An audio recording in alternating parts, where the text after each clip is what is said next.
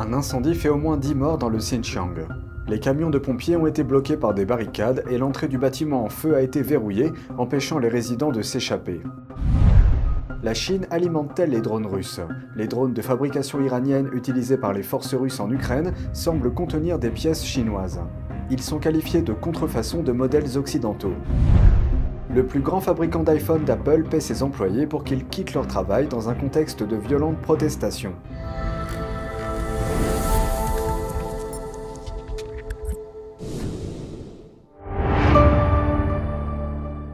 Bienvenue dans Regard sur la Chine. Avant de commencer, je vous informe que le programme Regard sur la Chine sera diffusé sur la nouvelle chaîne Regard sur la Chine NTD. Je vous invite à cliquer dès maintenant sur le lien en dessous de cette vidéo pour vous abonner. En effet, suite aux élections américaines de 2021, notre chaîne NTD français s'est vue retirer sa monétisation sur YouTube. En d'autres termes, nous ne bénéficions d'aucun revenu depuis cette période. Pour que nous puissions continuer à vous informer dans de bonnes conditions, vous pouvez nous soutenir en vous abonnant et en partageant le lien de la nouvelle chaîne. Merci pour votre attention et j'espère vous retrouver très vite sur la nouvelle chaîne de Regard sur la Chine. Un incendie s'est déclaré dans un grand immeuble de la région du Xinjiang dans le nord-ouest de la Chine. Cet incident tragique a fait au moins 10 morts. L'incendie a déclenché une nouvelle vague de colère parmi les résidents locaux et sur Internet. En effet, la ville de Urumqi, capitale du Xinjiang, est soumise depuis plus de trois mois à des mesures de confinement strictes liées au Covid-19. Les médias d'État chinois déclarent que l'incendie s'est déclaré dans la nuit de jeudi à vendredi et a été provoqué par une rallonge de prise électrique. Il a débuté au 15e étage et s'est rapidement propagé aux étages supérieurs. Il a fallu environ 3 heures au service d'urgence pour l'éteindre. Les vidéos de l'incident mises en ligne ont soulevé des questions sur les mesures de confinement prises par la Chine. L'une d'elles montre un camion de pompiers attendant d'entrer dans l'enceinte. Des clôtures lui barrent visiblement la route. Ces barrières étaient censées empêcher les citoyens de quitter l'enceinte et de propager le virus. Une autre séquence montre des camions de pompiers bloqués à l'extérieur de l'enceinte, laissant leurs canons à eau hors de portée des flammes. Une résidente vivant à proximité du bâtiment a déclaré à The Epoch Times que la sortie de secours de l'étage était verrouillée, et que les résidents n'avaient aucun moyen de s'échapper par le toit. L'entrée principale du bâtiment était également scellée. Elle a remis en question le nombre de victimes indiquées par les médias d'État, estimant que bien plus de 10 personnes ont dû mourir. Un message sur les réseaux sociaux chinois indique que les trois enfants d'une même famille sont morts. Le plus jeune n'avait que 5 ans. Les parents n'auraient pas pu rentrer d'une autre ville en raison du confinement local. La personne qui a posté le message a dit que sa famille vivait sous les étages qui ont pris feu. Ses parents et sa sœur ont couru dans les escaliers, mais ont découvert que l'entrée était verrouillée. Ils ont finalement pu s'échapper par la fenêtre d'une famille vivant au premier étage.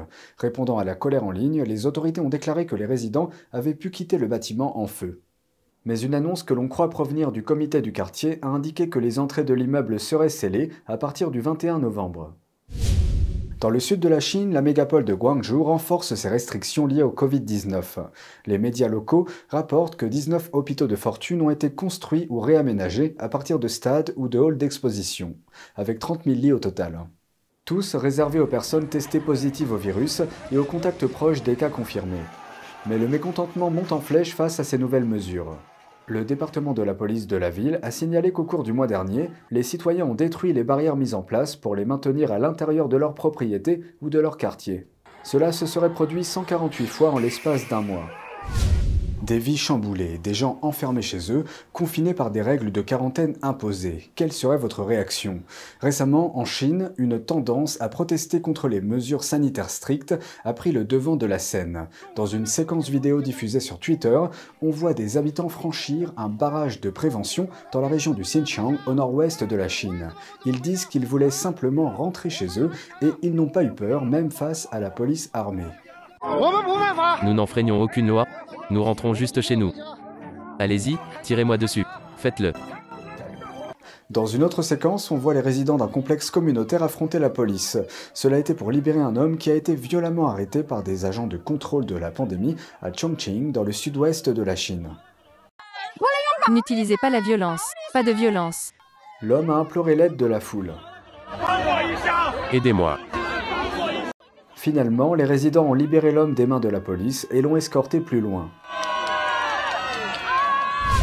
La Chine alimente les drones russes et les appareils visent les villes ukrainiennes. Un rapport récent fait la lumière sur le lien entre l'Iran, la Russie et la Chine et sur leur utilisation apparemment illicite des technologies occidentales. Voici la suite. Dans une terrible attaque éclair en cours à travers l'Ukraine, les forces russes ont récemment utilisé des drones tueurs de fabrication iranienne pour frapper les infrastructures critiques de l'Ukraine. Selon un nouveau rapport d'un groupe de surveillance, ces armes semblent contenir des copies chinoises de pièces occidentales, comme le moteur de ce Shahed 136 construit par une entreprise de Pékin.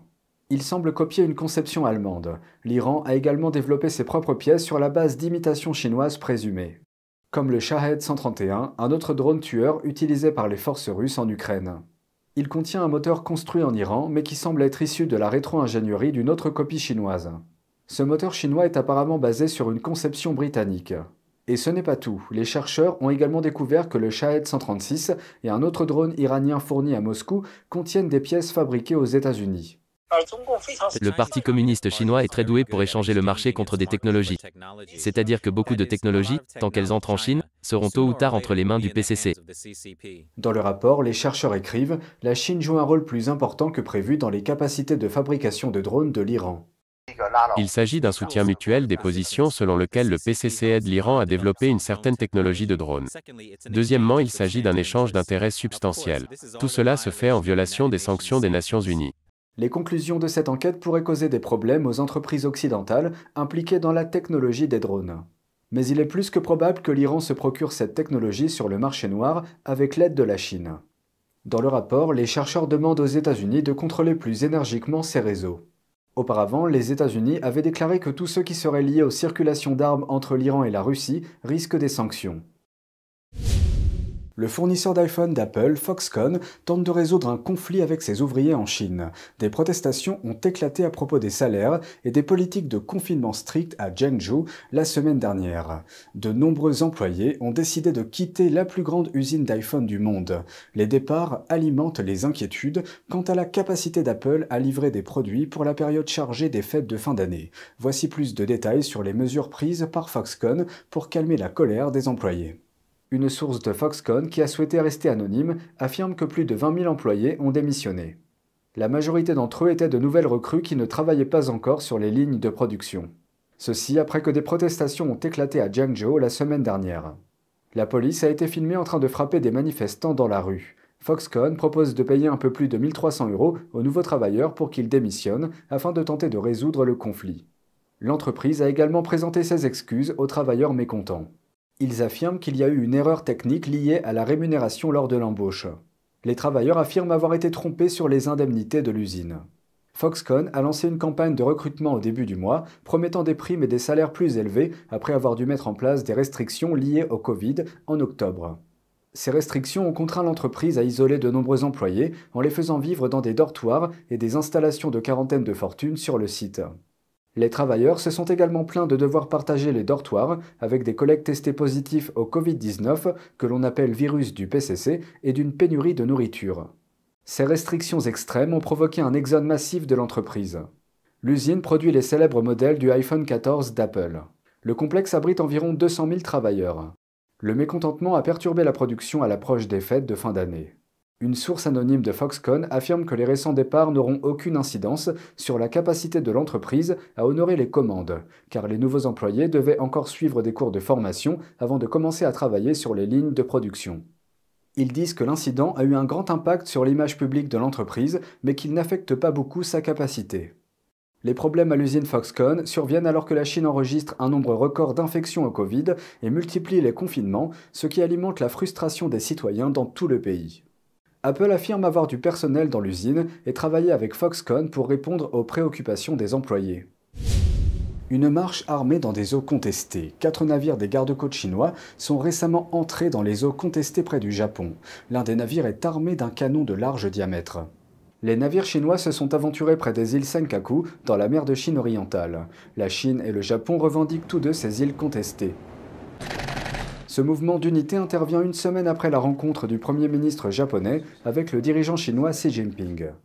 Les navires chinois ont quitté les lieux après que les gardes-côtes japonais leur ont ordonné de partir. C'est tout pour aujourd'hui, merci d'avoir suivi Regard sur la Chine. On se retrouve demain pour une nouvelle émission. Prenez soin de vous et à bientôt.